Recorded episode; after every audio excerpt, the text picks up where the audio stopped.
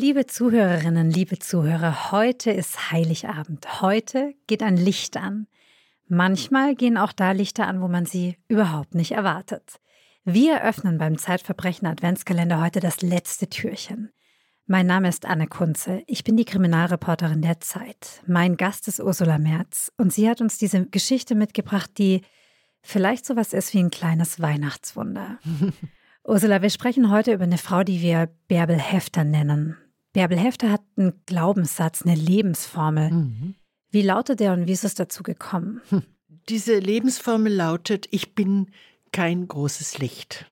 Wie kommt sie dazu, diesen Satz mal, vor sich ich muss her zu sagen? eines dazu sagen, wenn ich zu rührselig werde, liebe Anne, bei dieser Geschichte, bitte tritt mich unter den Tisch. Es ist, in, ist in, aus all diesen Jahren, es ist wirklich meine Lieblingsgeschichte. Also keine hat mich so am Herz gerührt wie diese. Und es ist eine Weihnachtsgeschichte. Es ist eine Weihnachtsgeschichte und ich hoffe und glaube, wenn ich sie erzählt habe, werden unsere Zuhörerinnen und Zuhörer vielleicht auch verstehen, weshalb. Bärbel Hefter nannte sich immer kein großes Licht. So hat sie sich vorgestellt, so hat sie sich ihren Kindern gegenüber genannt, so hat sie sich genannt, wenn sie sich irgendwo beworben hat, so hat sie sich sogar den Lehrern ihrer Kinder gegenüber genannt. Ich bin kein großes Licht. Und tatsächlich ich glaube, sie hat ihn sogar vor Gericht gesagt. Ich erinnere mich, ja. Ich habe ihn aus ihrem Mund gehört. Zu diesem kleinen Licht muss man ein bisschen was dazu erzählen. Sie hat tatsächlich schon als ganz kleines Kind als Dummerchen gegolten. Ja? Mhm. Also sie war am Sandkasten, sie ist in Sachsen-Anhalt, in einer kleineren Stadt aufgewachsen. Also am Sandkasten haben alle anderen Kinder mit ihren Schaufelchen gespielt und geplappert und Förmchen gebaut. Und die kleine Bärbel hockte daneben, guckte vor sich hin und machte nichts. Und deswegen haben alle gedacht, das ist ein sie Dummerchen. Ist, sie ist dumm. Sie saß in der Schulbank, sie sollte eine Banane erkennen oder benennen oder malen. Sie machte nichts. Sie saß irgendwie da, guckte in die Luft, es fiel ihr nichts ein. Sie war maulfaul, sie hat nicht viel geredet. So ging es weiter. Sie hat die Schule noch nicht mal abgeschlossen. Ihr Berufstraum wäre gewesen, Friseurin zu werden. Da haben im Friseurladen alle abgewogen. Ach, Toni, die ist doch wirklich zu blöd.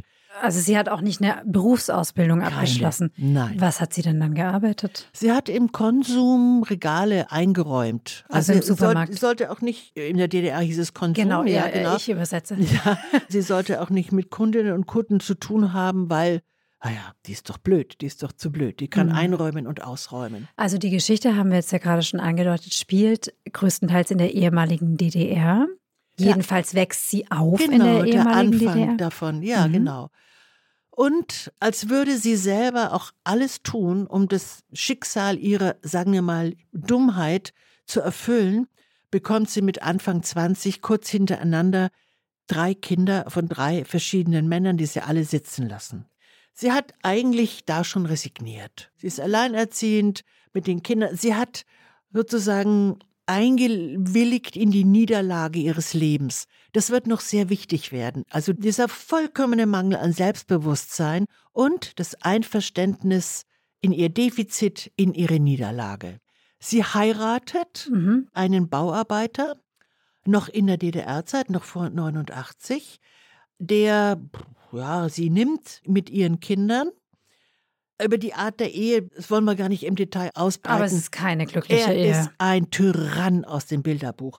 Er schlägt sie, er bedroht sie, er befiehlt ihr, er schreit, wenn sie ihm Wurstbrote hinstellt und ihm passt sozusagen das Arrangement der Wurst nicht, er ist nie zufrieden, er verachte sie. Es ist eine abscheuliche Ehe. Aber sie erträgt sie. Ja, eine Weile. Sie schafft es, sich scheiden zu lassen. Okay. Jetzt kommt die Wende. Mhm. Der Ehemann bzw. Ex-Ehemann geht nach Ostberlin. Und sie verbleibt in Sachsen-Anhalt. Zunächst. Mhm. Weiß der Himmel warum? Geht sie hinterher? Mit ihren Kindern. Mit den Kindern und heiratet ihn nochmal. Also sie geht nochmal diese furchtbare Ehe ja. ein, in der sie geschlagen, genau. gedemütigt, alles man Mögliche nur, wird. Man kann nur sagen, oh mein Gott, wie dumm muss die sein. Also sie erfüllt sich sozusagen alles, was die Dummheit ihr vorschreibt, die scheinbare Dummheit ihr vorschreibt. Diese zweite Ehe ist fast noch schlimmer als die erste. Warum? Äh, weil er noch brutaler ist. Er ist jetzt arbeitslos. Also sie ernährt die Familie. Genau. Was macht sie denn Er zu dem ist, Zeitpunkt? er ist mittlerweile arbeitslos. Wie du sagst, sie ernährt jetzt alleine die Familie, hat ein wahnsinnig hartes Leben. Sie steht nachts um drei auf, fährt zwei Stunden in eine brandenburgische Großküche. Also ich meine, viel kann sie wirklich nicht. Sie hat überhaupt keine Ausbildung. Und was macht sie in der Großküche? Kartoffeln schälen, Kartoffelschälen, Kartoffelschälen, Gemüse schälen, dieses, jenes. Dann kommt sie am Abend nach Hause, dann macht sie den Haushalt, dann bereitet sie das Mittagessen für den immer, immer, immer im Fernsehsessel hockenden Mann vor. Wenn sie nach Hause kommt, wird sie angeschrien. Es ist wirklich ein ganz elendes Leben. Aber immerhin, sie ist jetzt diejenige, die Familie ernährt.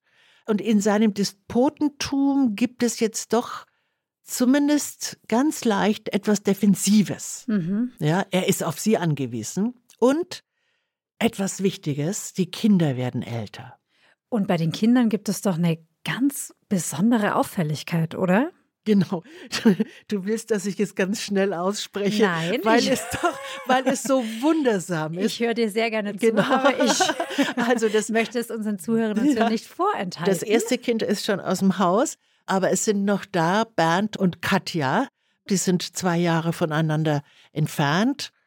Und bei dem Bernd ist es vielleicht am ehesten zu bemerken, wenn er seine Zeugnisse nach Hause bringt. Da steht hinter jedem Fach die Note 1.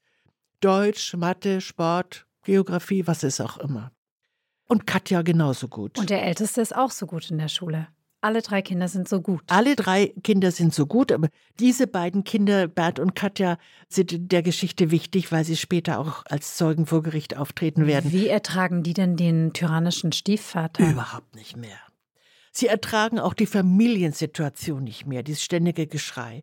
Sie sind nicht nur unglaublich gut in der Schule und sehr intelligent, sehr interessiert, sehr begabt, sie haben auch sowas wie einen Überblick, Mhm. den ihre Mutter überhaupt nicht hat. Sie haben einen Überblick über ihr zukünftiges Leben und sie sagen ganz ruhig und vernünftig, liebe, liebe Mama, hier zu Hause können wir nicht lernen, hier bringen wir es zu nichts. Es ist nicht gegen dich gerichtet, aber wir möchten ausziehen und lieber in ein Heim.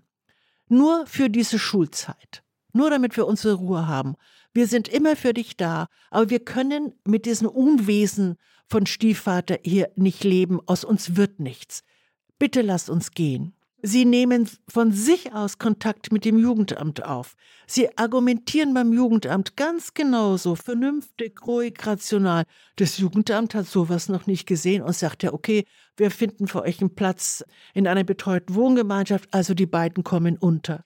Geben Sie der Mutter auch eine Idee davon, dass auch ihr Leben anders verlaufen Immer könnte? wieder, natürlich. Wie könnte der Ausweg sein? Lass dich scheiden. Lass dich der sitzt scheiden. dir eh nur auf der Pelle. Macht noch mal eine Ausbildung oder warte, bis wir es zu was gebracht haben, dann unterstützen wir dich.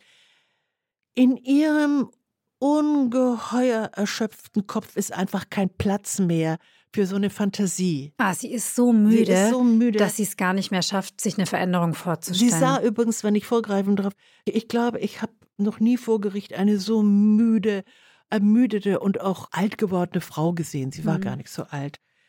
Aber irgendetwas in ihr rumort. Es rumort zum Beispiel, wenn sie von den Lehrern eingeladen wird, ja. Ja. also zum Elterngespräch. Und die sind irre höflich zu ihr und sagen, Frau Hefter, können wir Ihnen einen Kaffee anbieten? Die rücken den Stuhl zurück, damit sie setzt und sagen, also Frau Hefter, Ihre Kinder, das ist ja was Besonderes. Also bitte, die müssen Abitur machen. Versprechen Sie uns das. Auf Wiedersehen, Frau Hefter. Schön, dass wir Sie kennengelernt Und sie denkt, hui, die weiß, hui, sie weiß gar nicht, wie ihr geschieht. so viel Respekt hat sie noch nie erfahren. Gut, es rumort in ihr. Es rumort auch enorm bei den Kindern. Es kommt der Tag, da ihr Scheusal von Ehemann ein Radio in den Rücken werfen will. Also er reißt ein Kofferradio einfach aus unbegründetem Groll aus der Wand, aus der Steckdose, Wirft es nach ihr. hinterher. Sowas hat sie schon zigfach erlebt. Normalerweise hätte sie es aufgehoben und geguckt, ob es noch funktioniert. Und dieses Mal macht sie was anderes. Sie hebt es auf und wirft es zurück. Es trifft ihn nicht. Es landet vor seinen Füßen, Aber es ist das erste Mal, dass sie sich wehrt. dass sie was tut. Einige Zeit später die Kinder kommen immer am Sonntagnachmittag zum Kaffee trinken, kundigen sich und sagen immer wieder, Mama, Mama, Mama, mach was. Und an einem Tag sagt Bernd, der Sohn, Mama, jetzt muss was passieren. Und er macht eine Geste. Mhm. So, die Geste mit der du machst die Hand an den Hals. Hand. Er meint vielleicht gar nicht, was er da gestisch andeutet. Nämlich, er will vielleicht dass der nur sagen, sterben soll. Zück, Ende Mhm. jetzt mit dem, Mhm. ja. Aber plötzlich ist allen dreien klar, was diese Geste heißen könnte. Ja. Nämlich, wenn Mama es nicht schafft mit der Scheidung. Na, wie wäre es denn? Hm? Wenn er tot wäre. Wenn, ja, das Wort ist noch gar nicht da, ja. Alles ist noch so nebelhaft, aber so mit den Tagen, mit der Zeit geht aus dem Nebel eine Idee hervor, ja. Um das Scheusal wäre es echt nicht schade. Ja? Und es ist eine schnelle Lösung. Aber wie soll die Lösung heißen? Ja, was machen sie dann? Dass Bärbel Hefter zu Gewalt greift, trauen die Kinder ihr nicht zu. Mhm. Gut, Frauenmord war schon Gift. immer Gift. Und nun machen die Kinder etwas, was nun nicht so besonders intelligent ist, vor allem die Tochter, obwohl sie sich sonst so prima verhalten. Die Katja wohnt in einem Wohnheim für Jugendliche mit einer 16-Jährigen zusammen, die, wie sie weiß, mit Drogen dealt. Mhm. Ja, Die anderen Kinder aus anderen Familien sind ja nicht so da, weil sie so viel für die Schule lernen möchten Genau, unbedingt, sondern- sondern, aus genau. anderen Gründen. Und bei der erwirbt sie jetzt vier Tabletten Ecstasy. Okay, aber nicht, weil er jetzt auf eine Party gehen soll, Nein. sondern weil er daran. Diese vier Tabletten übergibt sie eingewickelt in ein weißes Tempotaschentuch, so eingeschlagen, an dem nächsten Sonntag heimlich der Mutter. Ah, die weiß aber nicht, was drin ist, Sie oder? sagt nichts, Mhm. aber die Mutter nimmt schon an, aha, mhm, das ist es jetzt. Ja. Es wird nicht weiter kommentiert. Bärbel Hefter räumt diese vier Tabletten in dem Tempotaschentuch ganz hinten in den Badezimmerschrank, wo sie weiß, dass er, also der Ehemann, sowieso nie hinkommt, weil er sowieso nicht sauber macht. Und diese Tabletten, diese vier Tabletten, die ruhen erstmal. Ja, die ruhen vor sich hin. Bärbel Hefter versucht nicht an die Tabletten zu denken, aber die Gedanken gehen manchmal doch hin. Dann kommt ein Tag, an dem er sich wieder ganz besonders schlimm verhalten hat, sie geschlagen hat. Sie ist im Bad, sie ist auf Toilette, es reicht ihr, sie kann nicht mehr. Sie zieht die Hose hoch, greift mit dem Arm nach dem Toilettenschränkchen, macht es auf, macht ihm eine Tasse Kaffee, die er brüllend bestellt hat, tut die Tabletten rein, stellt es ihm hin. Es ist Abend, sie guckt zu, wie er den Kaffee trinkt.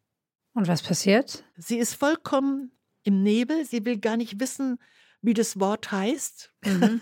das auf diese Aktion Ja. eigentlich passt, ja. Sie legt sich einfach ins Bett und tut so, als wäre nichts gewesen. Mhm. Ja, sie schlüpft unter der eigenen Handlung durch. Nachts um drei steht sie wieder auf. Fährt in die Großküche. Er sitzt nach wie vor im Sessel, er atmet. Mhm. Sie kommt abends nach Hause. Er ist putzmunter, wenn ab so abscheulich wie immer. Und Bärbel Denkt, naja, mal wieder zu blöde gewesen, egal, auch gut so. Wie kommt die ganze Sache denn jetzt eigentlich vor Gericht? Sie ist ja wegen versuchten Totschlag angeklagt. Ganz einfach.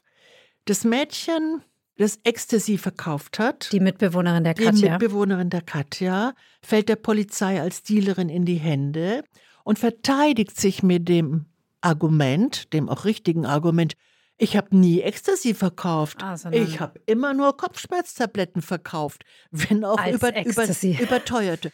Und die Polizei sagt ja, Entschuldigung, an wen denn? Mhm. Und so in einer Kettenreaktion kommt die Polizei auf Katja und auf Bärbel Hefter. Warum hat Bärbel Hefter ihrem Mann vier Kopfschmerztabletten eines Abends in die Tasse getan? Da steckte doch was anderes dahinter und sie hat es sofort eingeräumt. Wie hast du sie vor Gericht erlebt? Vor Gericht saß auf der Anklagebank eine schmale, also wirklich, wie ich vorhin sagte, ich meine jetzt nicht böse, aber sie sah sehr gealtert aus, sehr abgearbeitet, mit dünnen grauen Haaren, die im Nacken mit so einem Haushaltsgummi zusammengefasst waren, mit so einem roten, kennst du, Ja, ne? mhm. Haushaltsgummi. Ungeschminkt, sehr einfach, ganz bescheiden, ganz still, sehr, sehr, sehr verschüchtert Ja. sehr, sehr eingeschüchtert. Eindrucksvoll waren ihre beiden Kinder, Gerd und Katja. Die haben als Zeugen ausgesagt. Genau, und man hat sofort geglaubt, dass das Blitzgescheite, mhm. die waren inzwischen ja keine Kinder mehr natürlich. Ja. Das waren also auch Zeugen, wie das Gericht sie selten erlebt. Also sehr sachlich, sehr präzise. Weder haben sie die Mutter übertrieben in Schutz genommen, noch haben sie ausgelassen, was die Mutter für eine schreckliche Biografie hat.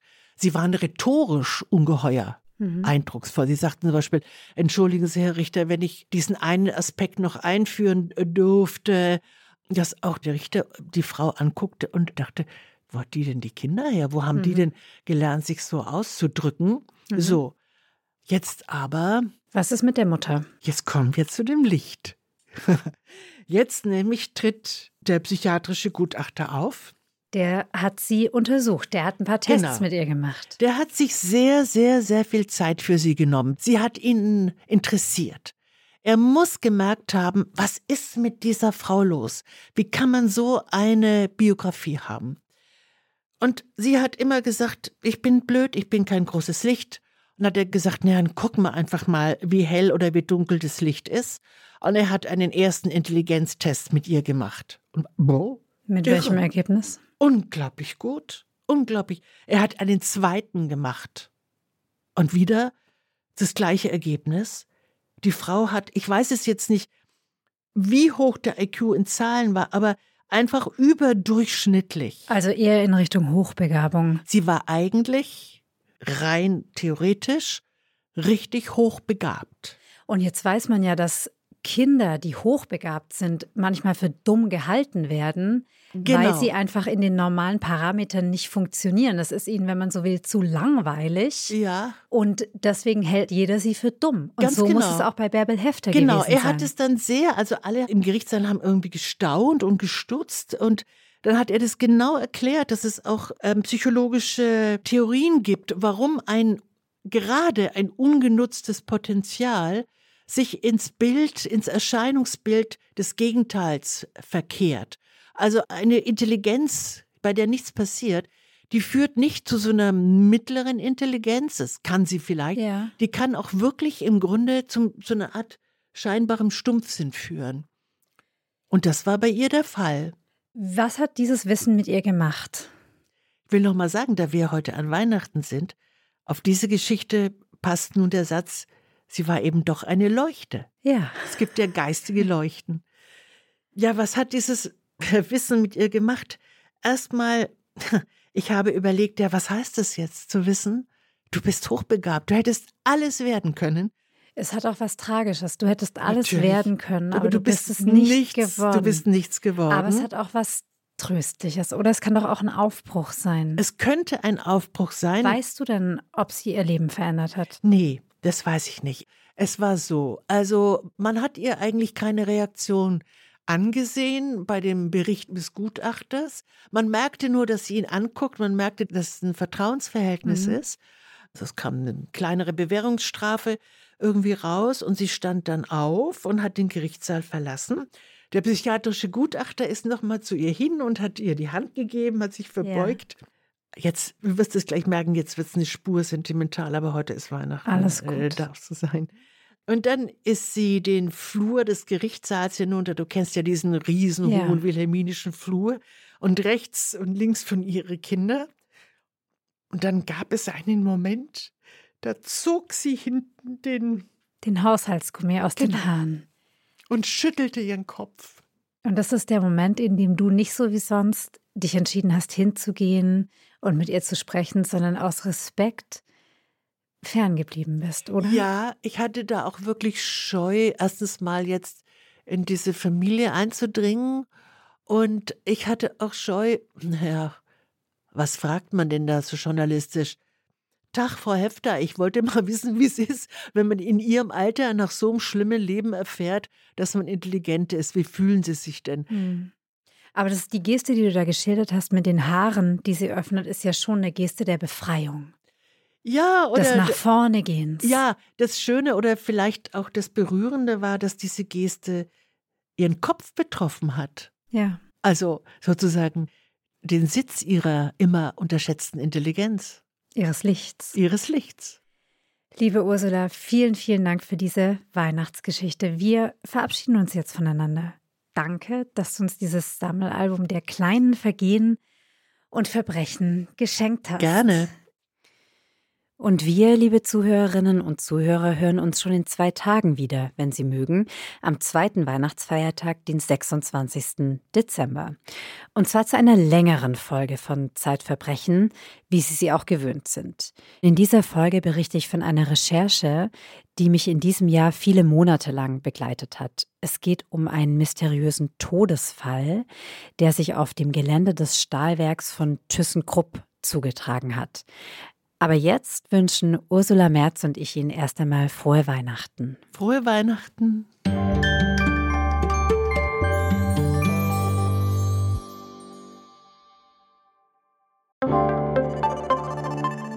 Werbung. Liebe Hörerinnen und Hörer, wenn Sie mehr zu den Fällen in unserem Podcast erfahren möchten, abonnieren Sie den kostenlosen Zeitverbrechen Newsletter. Mit exklusiven Fotos und Recherchehintergründen erhalten Sie alle zwei Wochen einen Blick hinter die Kulissen von Zeitverbrechen. Direkt anmelden unter www.zeit.de/slash Verbrechen-Newsletter. www.zeit.de/slash Verbrechen-Newsletter